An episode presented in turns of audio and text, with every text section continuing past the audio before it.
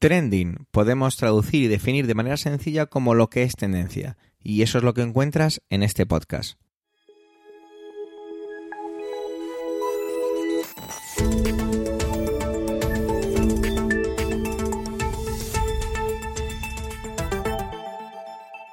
Este es el capítulo 224-224 del 24 del mes de noviembre de 2022 y cuenta con las intervenciones de Manuel Castaño, Antonio Rentero, Eduardo Norman y un servidor, Javier Soler, que como ya sabes hago las veces de presentador.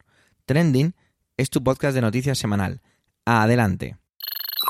Vamos a empezar con Manuel, que en último momento pudo intervenir en este podcast y le agradezco muchísimo el esfuerzo, ya que siempre me gusta contar con sus intervenciones y con su voz. Tiene que ver con Irene Montero y cómo se le falta el respeto en el Congreso de los Diputados sin ni siquiera estar presente tratándola de inútil. Cómo parece que su figura tiene un poco los días contados, me decía Manuel, que él lo ve de esta forma. Así que os dejo con su intervención. Adelante compañero, adelante Manuel.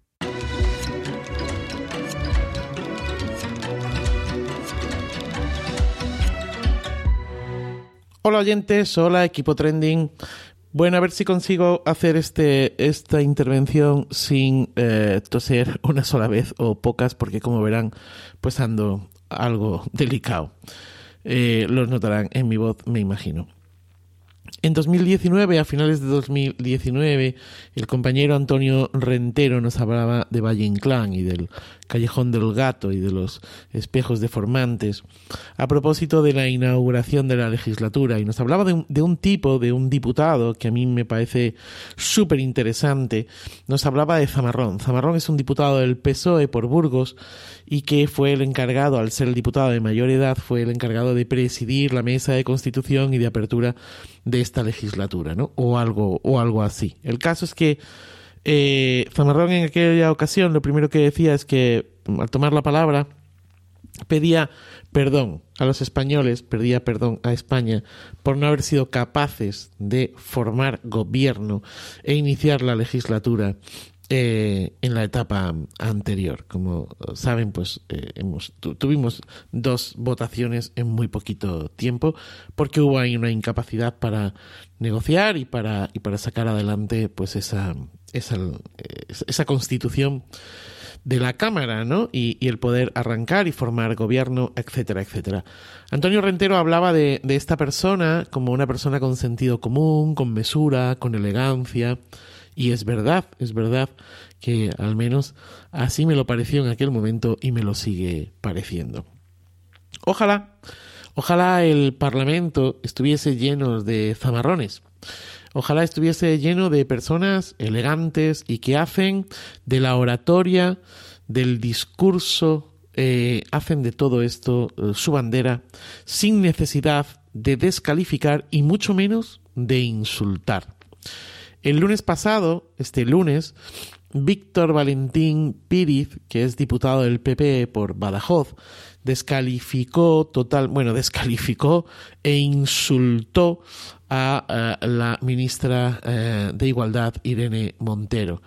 Decía, hablando de estos presupuestos, que son los presupuestos para mantener a la inútil y soberbia de la ministra de Igualdad, para que su socio no se eche atrás. Eh, es, inútil y soberbia, ¿no?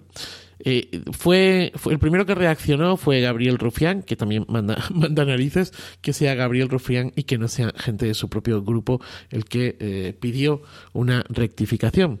Eh, creo que en ese momento estaba persiguiendo eh, Marisel Batet y pidió que se, al, al diputado que, que rectificase para que no se recogiese en el diario de sesiones y el tipo se reafirmó diciendo que era eso, ¿no? Si Irene es inútil, pues es inútil y se dice. Este martes, este martes, al día siguiente, pues en el Ayuntamiento de Zaragoza, una concejala de Ciudadanos, pues decía que, eh, refiriéndose a también Irene Mortero decía que las mujeres de centro derecha han salido adelante por sus méritos, sin cuotas, frente a otras que están donde están porque las ha fecundado el macho alfa y por eso son ministras. Y, y, bueno, pues el último episodio desgraciadamente creo que no va a ser el último. Estoy grabando esto un miércoles por la noche y seguramente mm, cuando eh, esto salga mañana, ya hoy, cuando hoy lo estemos escuchando, pues haya más descalificaciones, eh, porque ah, hasta el jueves, si no recuerdo mal, continúa el debate sobre los presupuestos generales del, del Estado.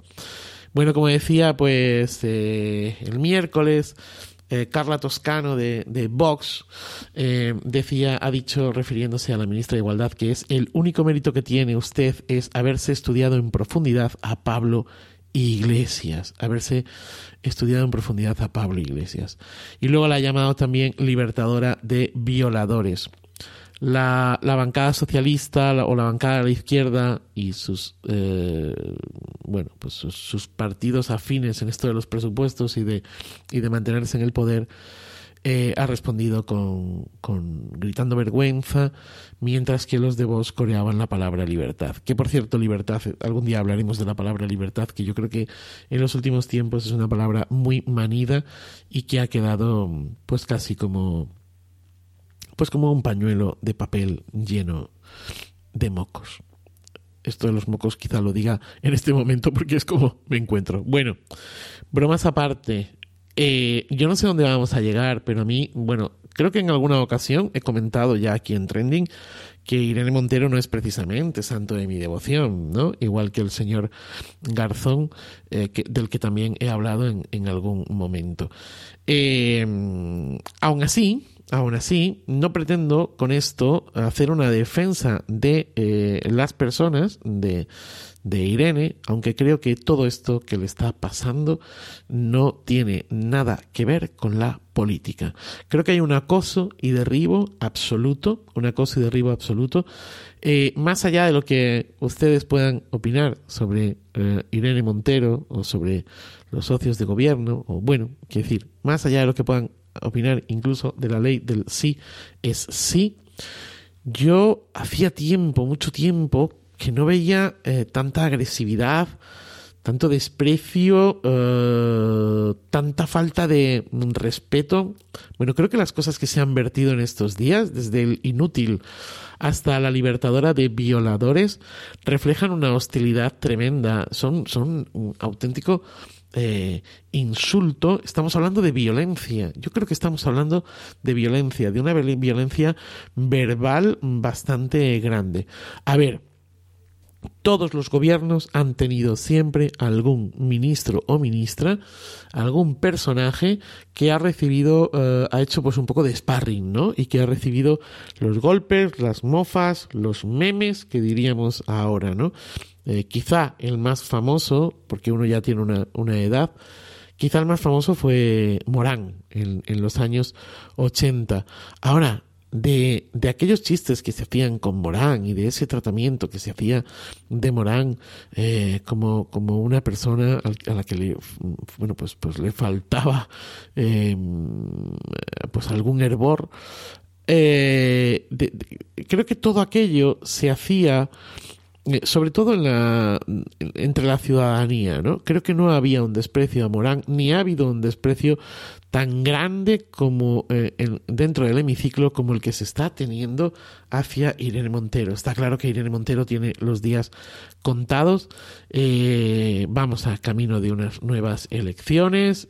no sé si el partido presentará, si Podemos presentará a, Irene Montero en esa candidatura eh, o no, pero sea como sea, creo que ha recibido una barbaridad de insultos y de violencia que es eh, tremenda, ¿no?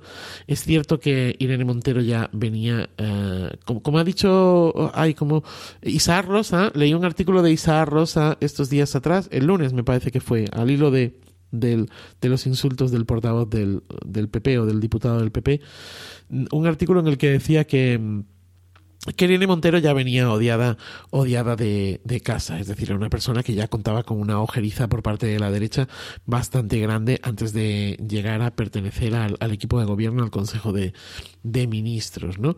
En cualquier caso, en cualquier caso, eh, yo, yo creo que, que hemos perdido totalmente el, o que han perdido totalmente el norte. Insisto, me da igual que en este caso todo esto se haya vertido contra Irene Montero o se vertiese igualmente contra alguien del de, eh, Partido Popular, de, de Vox, de Esquerra Republicana. O sea, es que me da exactamente igual.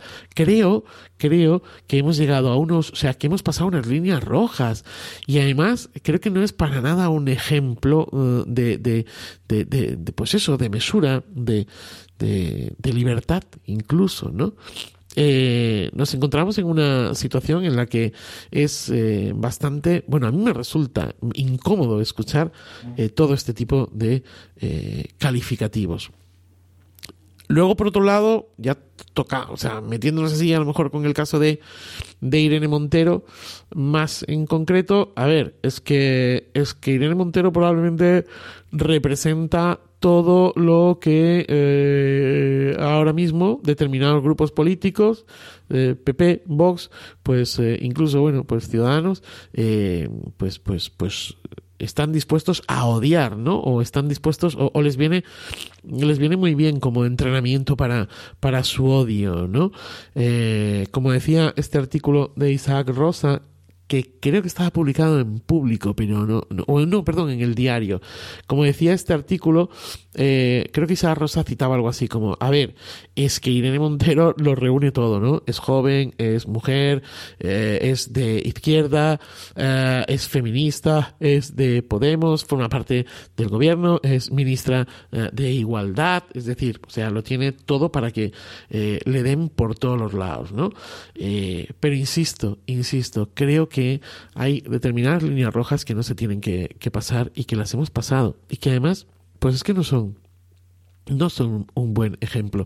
Porque estamos hablando de esto directamente, pero no he querido entrar en Twitter eh, y no he escuchado uh, ninguna tertulia, pero, pero estoy convencidísimo de que desde la famosa, uh, bueno, pues desde la polémica del CSI y, y, y, todo el tema de la revisión de penas y demás del, otro día, hay como, como toda una serie de tertulianos y toda una serie de eh, tuiteros eh, con el dedo fácil, con el dedo puesto dentro del, del gatillo, dispuestos a arremeter contra uh, Irene Montero. Pero insisto, insisto, creo que no se puede llamar a nadie inútil y me da igual de dónde vengan estos insultos, que no se puede ejercer esta violencia que diría que es incluso una violencia machista, ¿no? Una violencia eh, pues de, de, cavernícolas, ¿no? O sea, ¿cómo se puede decir que eh, Irene Montero el único mérito que tiene es haber profundizado en el cuerpo, haber estudiado en profundidad el cuerpo de Pablo Iglesias, ¿no? O a Pablo Iglesias, mejor dicho. O, haber sido fecundada por el macho alfa. O sea, es que es tremendo. Bueno, a ver, que también es cierto que el señor Pablo Iglesias, pues, tuvo que sufrir eh, lo suyo. En definitiva, y para terminar, creo que, eh, como decía, eh, y perdonen si me repito, que estamos perdiendo totalmente el norte y que además no pasa absolutamente nada. Y este es el ejemplo que estamos dando eh, pues a la ciudadanía o que se está dando desde el hemiciclo donde se presupone eh, gente con una formación, con esa mesura al menos, con una capacidad crítica y la capacidad crítica no tiene nada que ver eh, pues con el con el insulto eh, ni nada por el estilo. Eh, es jueves o al menos o, sale este jueves y veremos a ver qué nos depara todo esto. Nada más feliz día y feliz vida. 40 años ya de la película ET el extraterrestre la verdad es que me ha pillado un poco desprevenido con el culo torcido, como se dice ahora de manera más mainstream, lo que me planteaba Antonio, y es que me decía que él va a justificar por qué esta película ET el extraterrestre es un clásico del cine, un clásico de la historia del cine, mejor dicho. Os dejo con él. Adelante, compañero. Adelante, Antonio.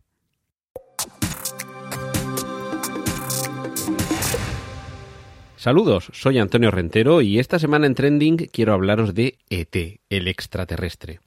Esa película que hace ahora 40 años de su estreno y que dirigida por Steven Spielberg fue en su momento una más en esa carrera por la película más taquillera de la historia. Digo, una más en la carrera porque eh, lo había conseguido con Tiburón, con En Busca de Arca Perdida, había ido eh, alternándose con eh, George Lucas y la Guerra de las Galaxias, luego con el, con el Imperio Contraataca, en fin, que, que, han ido teniendo ahí sus tiras y sus aflojas, pero realmente ET nos conmovió. En mi caso, ya digo, 1982, 12 añitos que tenía yo cuando se estrenó en noviembre, fue la primera vez que lloré viendo una película y la primera vez que lloré en el cine.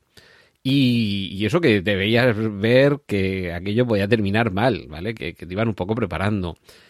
Todavía no había sufrido ninguna pérdida familiar. Eh, luego, poco tiempo después, eh, fallecería mi abuela, a los 10 años mi abuelo. Y, y, yo creo que fue la primera vez que me pasó a mí y le pasó a muchos, que esa generación tan mimada del, del baby boom, los boomers, tuvimos eh, una, una pérdida, en este caso a través de la ficción, de alguien por quien habíamos llegado a sentir afecto y preocupación. La historia de este extraterrestre que se queda eh, abandonado en el planeta Tierra cuando sus compañeros huyen, en cierta forma es en la que se puede encontrar el eco de The Martian, la novela de Andy Weir y película de Ridley Scott, en la que por accidente tienen que huir también unos, eh, en este caso, exploradores terrestres de la superficie de Marte y dejan atrás a un compañero desvalido. Por lo menos la ventaja de ET, de quien nunca supimos su nombre, se le llamaba ET, extraterrestre, que es pues como si yo que soy de Murcia me voy a vivir a México y, allí mi, amigo el güey, Gilberto, eh, siempre me llama el murcianico, pues vale, en este caso entre el murcianico y el marcianico hay poca diferencia, pero es que eh, nunca se le llega a preguntar su nombre a pesar de que aprende a comunicarse. Lo cierto es que es una película revolucionaria en muchísimos aspectos, ET el extraterrestre, y, y, además revolucionaria incluso en lo de no tener secuela, porque rara es la película que se ha convertido en un grandísimo éxito de público, taquilla, crítica y demás, y con el paso del tiempo, poco o mucho, no ha tenido continuaciones, secuelas, precuelas y triquiñuelas. Pero no, en este caso, incluso aunque hubo intentos y algunos proyectos eh, de, continuar la historia, no pasaron de ser eso. Meros proyectos, además que yo no sé si llegaron en algún caso a traspasar el, el papel y, y, no quedar en meras ideas apuntadas en una servilleta creo que por fortuna. La trascendencia que ha tenido ET ha sido enorme, porque, entre otras cosas, en, esa, en, esas fechas se estrenaba también La Cosa de John Carpenter, en la que la amenaza extraterrestre era terrorífica. Eh, también con una forma muy alejada de nosotros, mucho más alejada de nuestra, de nuestra forma humana, pero, pero daba, daba terror y además había sangre y, moría mucha gente de una manera muy cruel y con mucho sacrificio. En ET teníamos todo lo contrario, teníamos eh, la bondad, la generosidad, empezando por el propio Elliot, ese protagonista que, bueno, su, su intérprete, Henry Thomas, tenía, yo creo que tenía un año menos que yo, con lo cual, en mi caso y en el otro muchos, más o menos de esta misma edad, resultaba muy sencillo identificarnos con Elliot y lo que hace es acoger, proteger, como quien encuentra un, gatete o, un perrete y se lo lleva a casa y, lo protege y a lo mejor el primer impulso también es esconderlo porque piensa que sus padres no van a querer que tenga el perrico en casa, que lo van a echar, que lo van a llevar a la, protectora o a la perrera y, y, lo que quieres es protegerlo porque lo ves primero desorientado, segundo desvalido, tercero necesitado de ayuda y protección. Y creo que se puede estar horas y horas hablando de esta película y concluir que es una película buena en el sentido cinematográfico, pero también buena en el sentido de los valores que nos transmite. Y sobre todo que mm, en cuanto al aspecto visual es que es Spielberg en, estado puro la narrativa, algo que luego veremos, por ejemplo, en Vaca y Pollo, que es no ver a los, eh, a los humanos de cintura para arriba, en el caso de, sobre todo al principio, los, los que van tratando de encontrar a los extraterrestres, el, señor de las llaves, el que va con el llavero en el cinturón, eh, esos se supone que empleados gubernamentales, quizá de alguna agencia de esas con siglas eh, un poco extrañas, y que fijaos, mm, mm, en cuanto en la película, bueno, si es que hay temas aquí para dar y regalar, la vida en los suburbios, la vida de los adolescentes que se dejan un poco a, la buena de Dios, la subcultura, eh, cómo juega Elliot con los, los muñequitos de la guerra de las galaxias y de hecho en el momento Halloween eh, aparece, disfrazan como pueden a ET y se cruzan con un chico que va disfrazado de Yoda y ET le señala con el dedo y dice mi casa, como diciendo, joder, a este sí que lo conozco. Guiño que luego devolvería George Lucas en el episodio 1 de la Guerra de las Galaxias, colocando a, unos diminutos eh, ETs en el, en el Senado Galáctico. En fin, esto es ultra multireferencial, pero mm, decía esto de, de los, eh, los adultos, de los suburbios también, tema muy habitual en, en Spielberg, es eh, la, la, ruptura de la familia. Veremos ahora este año que viene cuando se estrene The Fabelmans, su autobiografía, digamos, eh, como vemos eh, eso trasladado a la gran pantalla de una forma más literal.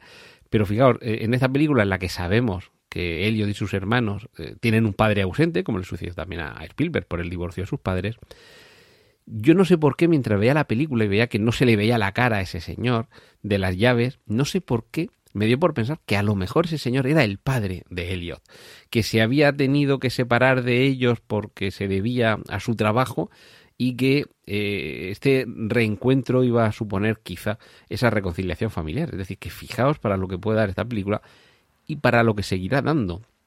Porque su alcance llega incluso hasta hoy. La nostalgia que desprenden series como Stranger Things no bebe únicamente de los Goonies, por ejemplo, sino que también está aquí en ETL extraterrestre.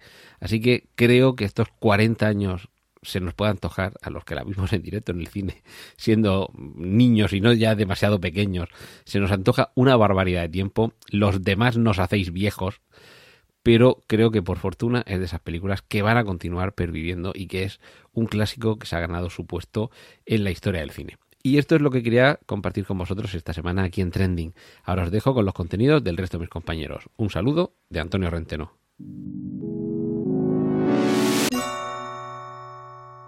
Por parte de todos he sabido que estamos viviendo tiempos mm, extraños con todo lo que tiene que ver con las tecnológicas, las grandes tecnológicas, Twitter, Meta, Amazon, están pasando por momentos delicados en cuanto a su cotización en bolsa y eso se está traduciendo, por desgracia, en despidos masivos.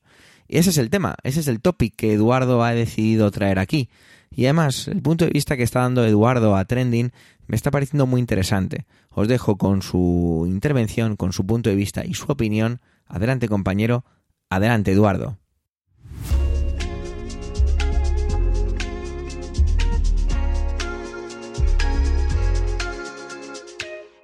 Después de haber resistido dos crisis, la de 2008 de las hipotecas y la de 2020 del COVID, parece que eh, la crisis de la guerra Ucrania eh, ha cogido con el pie cambiado a las tecnológicas y les está afectando. Esta semana eh, hemos sabido de más despidos en Twitter. Ha habido despidos en, vamos en la en Amazon en la división de Alexa y también hemos sabido que esta vez ya no por razones eh, monetarias, sino por razones eh, meramente disciplinarias. Eh, ha habido despidos también en Meta porque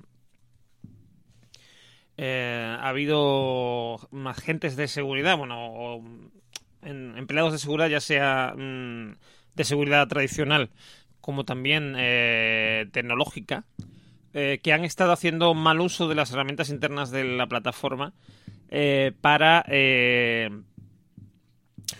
o bien directamente extorsionar a gente, es decir, o, me pagas o te o te cancelo la, cuenta, o bien para desbloquear cuentas de Instagram, Facebook, etcétera. Además, esto en gran parte sobre todo el primer caso que comentaba de, bloquear cuentas eh, ha sido en conjunción con ciertos hackers a los que han estado ayudando y que les ha dado tanto una cosa como otra, les ha dado pingües beneficios. Eh, esto mm, es algo que yo creo que evidencia la crisis que ahora mismo en las tecnológicas en, en todos los sentidos por una parte, eh, tenemos el lío que hay en Twitter con Elon Musk, los despidos, eh, la gente que dice que, que Twitter está en, en automático, ¿no? O en punto muerto y que en cualquier momento se puede caer el coche eh, y irse a, a tomar por saco todo. Eh, que, es una, vamos, es un, un escenario que yo creo que hace un año no hubiésemos pensado que podía ocurrir en Twitter. Eh, por otra parte, eh, tenemos eh, los despidos de, de Amazon en Alexa. Bueno, ya Amazon aparte ha despedido muchísima gente. Eh, no, no del departamento de logística, etcétera, pero sí recursos humanos, algunos ingenieros, etcétera. Yo no creo que esto vaya a ser una debacle en el, en el mundo del, de las mm, tecnologías de la información. ¿no? Decir, no creo que vayamos a ver eh, programadores pidiendo por las calles, porque de hecho, de hecho lo que, lo que sí puede ocurrir es que haya unos sueldos un poquito, un poquito más bajos, pero no, no creo que tampoco sea mucho, ni creo que, que vaya a haber grandes despidos, porque ahora mismo es muy complicado conseguir un buen ingeniero informático, un ingeniero de software. Y lo único que va a ocurrir es que el- se va a normalizar un poco el, mercado. Porque mm, lo que está cayendo son las grandes tecnológicas. Y está ocurriendo esto realmente por eh, la cotización en bolsa. ¿Vale? El problema que están teniendo todas las grandes compañías es que están bajando en bolsa. Por eso Elon Musk está intentando como un loco conseguir beneficios en Twitter. Por eso eh, Facebook ha, de- eh, despedido gente por razones económicas, aparte de esta que hemos comentado eh, por razones disciplinarias. Y por eso Amazon está quitando gente del departamento de Alexa. Aunque ya se ha dicho que, que no, que no va a afectar a Alexa como tal, que no va a deteriorar el producto. Pero lo que sí probablemente veamos es que Ale- Alexa no avanza al ritmo que está avanzando hasta ahora. Yo creo que, desde mi punto de vista, es el mejor mm, asistente de voz que, que existe ahora mismo, por encima de del de Apple y por encima del de Google. No voy a decir los nombres porque no quiero llamar a nadie. Eh, y eh, eso quizá pueda cambiar porque se quede un poco atrás. Eh, también puede ser una puede ser algo coyuntural, es decir, no sabemos exactamente qué movimientos está haciendo está haciendo Amazon en este momento en ese sentido y a lo mejor esto es un, paso atrás para después dar un paso adelante. Puede ser, no lo sé. Pero mm, son meras elucubraciones. Pero yo creo que que puede ser algo para los que tenemos eh, y usamos y amamos eh, al asistente de Amazon mm, va a ser un golpe sobre todo eh, para un futuro. Hay que tener en cuenta que el modelo de, Amazon en cuanto a los, a los dispositivos Eco es bastante curioso porque en realidad eh, son dispositivos que se venden prácticamente a precio de costo. Eh, sobre todo cuando hay ofertas, etcétera. Por ejemplo, ahora con el Black Friday. eh, son productos muy económicos y que en realidad no se está cubriendo cuando se compra el producto al 100% ese, ese precio. Lo que pasa es que eh, Amazon siempre lo ha hecho con la intención de después, como por ejemplo pasa con los Kindle, que ahí sí funciona muy bien el sí funciona muy bien el modelo, porque si tienes un Kindle compras libros en formato Kindle y, y a lo mejor compras más libros que si lo- los compras en formato texto, vamos, texto de papel, que te va a, a salir mucho más caro, ¿no? Y a lo mejor por lo que te compras eh, un libro en papel, te compras eh, cinco de Kindle. Y además imagino que vas más dinero para Amazon. Entonces, eh, como digo, ese modelo funciona muy bien de vender un producto sin que sea realmente el producto lo que les da dinero, sino que sea lo que puedes comprar a través de ahí o lo que puede, con lo que, para lo que puedes usarlo, ¿no? Eh, les ha funcionado muy bien en Kindle, pero parece que, que, en, que con los no ha funcionado tan bien. Entonces, eso ha, originado este problema y eh, por eso están recortando ahí más que en, en otros departamentos. Como os digo, todo esto ha venido ahora por el, por, en realidad, en- por la guerra de Ucrania. ¿Por qué? Porque esto ha provocado un mare magnum en los eh, fondos de inversión. Porque de repente eh, el mercado financiero, que estaba bastante estable, eh, incluso después del, del crisis del COVID, etcétera, se ha desestabilizado. Porque eh, han empezado a subir los precios del crudo, todos los precios han empezado a subir, eh, las eh, lo mismo que ha ocurrido, por ejemplo, con el, con el Bitcoin y en realidad con las, la- el resto de las criptos, que ha habido una caída únicamente porque mm, los mercados se han desestabilizado y la gente lo que quiere es ir a cosas seguras. Entonces, mm, nada más que hay cualquier problema en una empresa o tal, pues la gente retira su dinero. Y ahora mismo, las empresas en las que merece la pena meter dinero son las eh, que estén relacionadas con la energía, porque la energía está más cara, las, eh, los ingresos van a ser mayores y las ganancias van a ser mayores. Entonces, mucho de ese dinero que estaba invertido en las tecnológicas, que era, digamos, eh, la, la guinda del pastel hasta hace poco, ahora se desplaza a las a las empresas de energía porque ellas son las que las que ahora son esa guinda. Entonces, mm, esto a lo- mm, al mundo de la tecnología trae muchos problemas. Y creo creo que que quizá eso tenga un punto positivo. Y es que eh, puede ser que en un futuro veamos empresas más pequeñas que hasta ahora no tenían tanta relevancia eh, surgir porque eh, van a tener, digamos, mm, si, si Amazon, Facebook, bueno, Meta y Twitter se retraen, eh, quizá haya más oportunidades para otras empresas más pequeñas de florecer y de, y de llegar a buen puerto. Mm, así que mm, vamos a quedarnos todos a, la espera de ver qué pasa y esperemos que eh, esto mm, se estabilice y, en este 2023 que va a llegar pronto eh, la cosa cambie y a se acaba ya la guerra y todo porque la verdad que está la está el tema un poquito achuchado en general. Un saludo.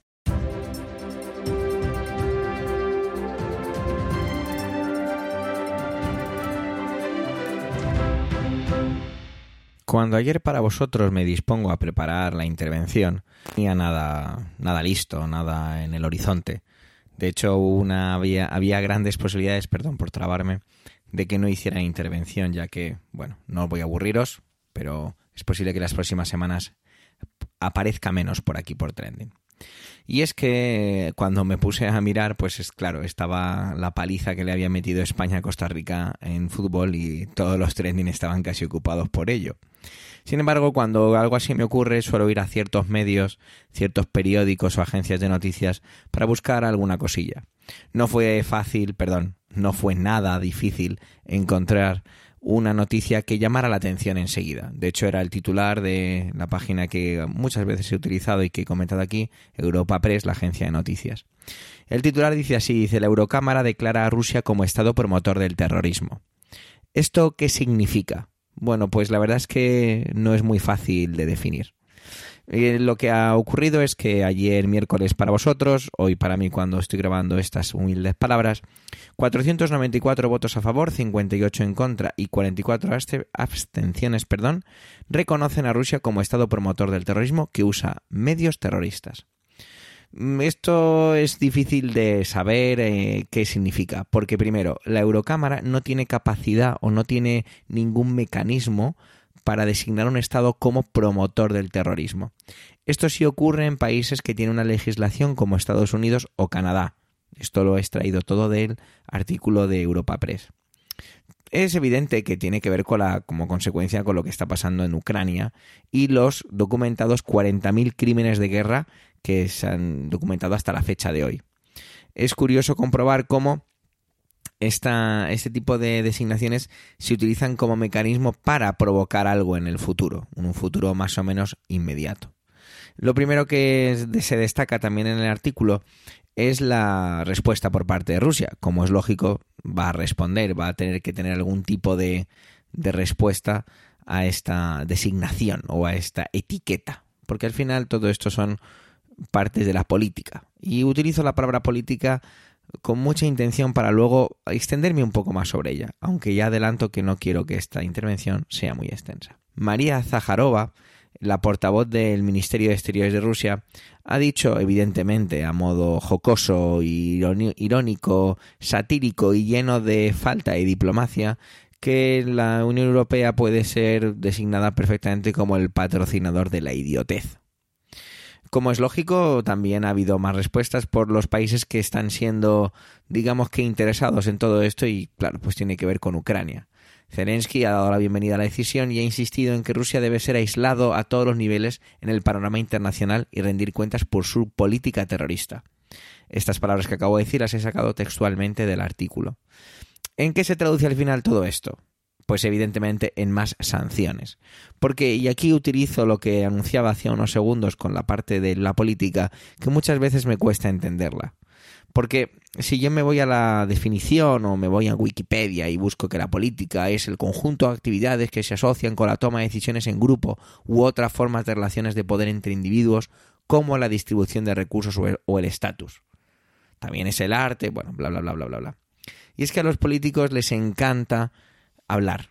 De hecho, creo que sería como su principal trabajo, ¿no? ¿Cuál es el trabajo de un político? Hablar, vender una idea, vender promocionar, exhibir, contar una historia, contar sobre la creación de infraestructura, sobre la, creación de un acuerdo, denunciar una situación, porque al final eso es lo que hacen los políticos. Los políticos hacen política y la política al final es hablar.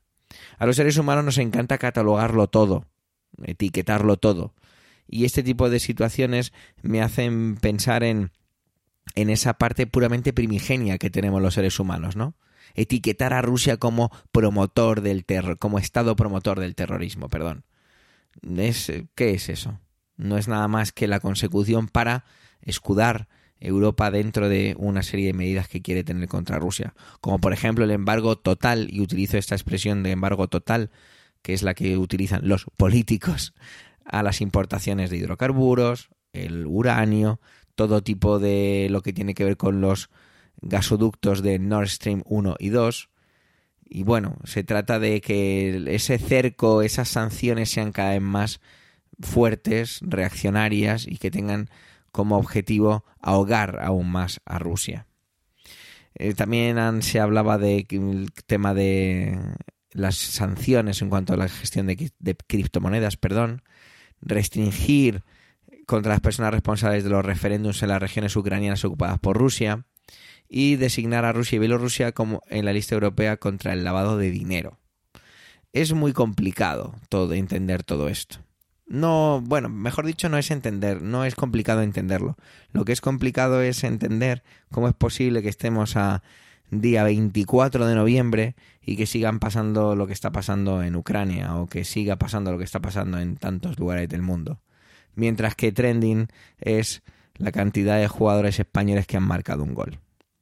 Sí, es posible que me escuchéis más cansado del habitual, es posible que me escuchéis más pesimista del habitual, pero a veces me llama tanto la atención lo primigenio que es simplemente crear etiquetas y que no hagamos nada por demostrarnos a nosotros mismos o demostrarnos a los demás que somos más allá de un puñado de humanos que han supuestamente evolucionado hacia un lugar. No quiero añadir nada más y tampoco puedo añadir nada más. Si Rusia es un Estado promotor del terrorismo y esto sirve para acabar ciertas cosas, bienvenido sea. Pero uno tiene la sensación, el sabor de boca, que esto no es más que política puramente vacía. Gracias por llegar hasta aquí y por supuesto por el tiempo empleado en escucharnos en este capítulo ducentésimo vigésimo cuarto.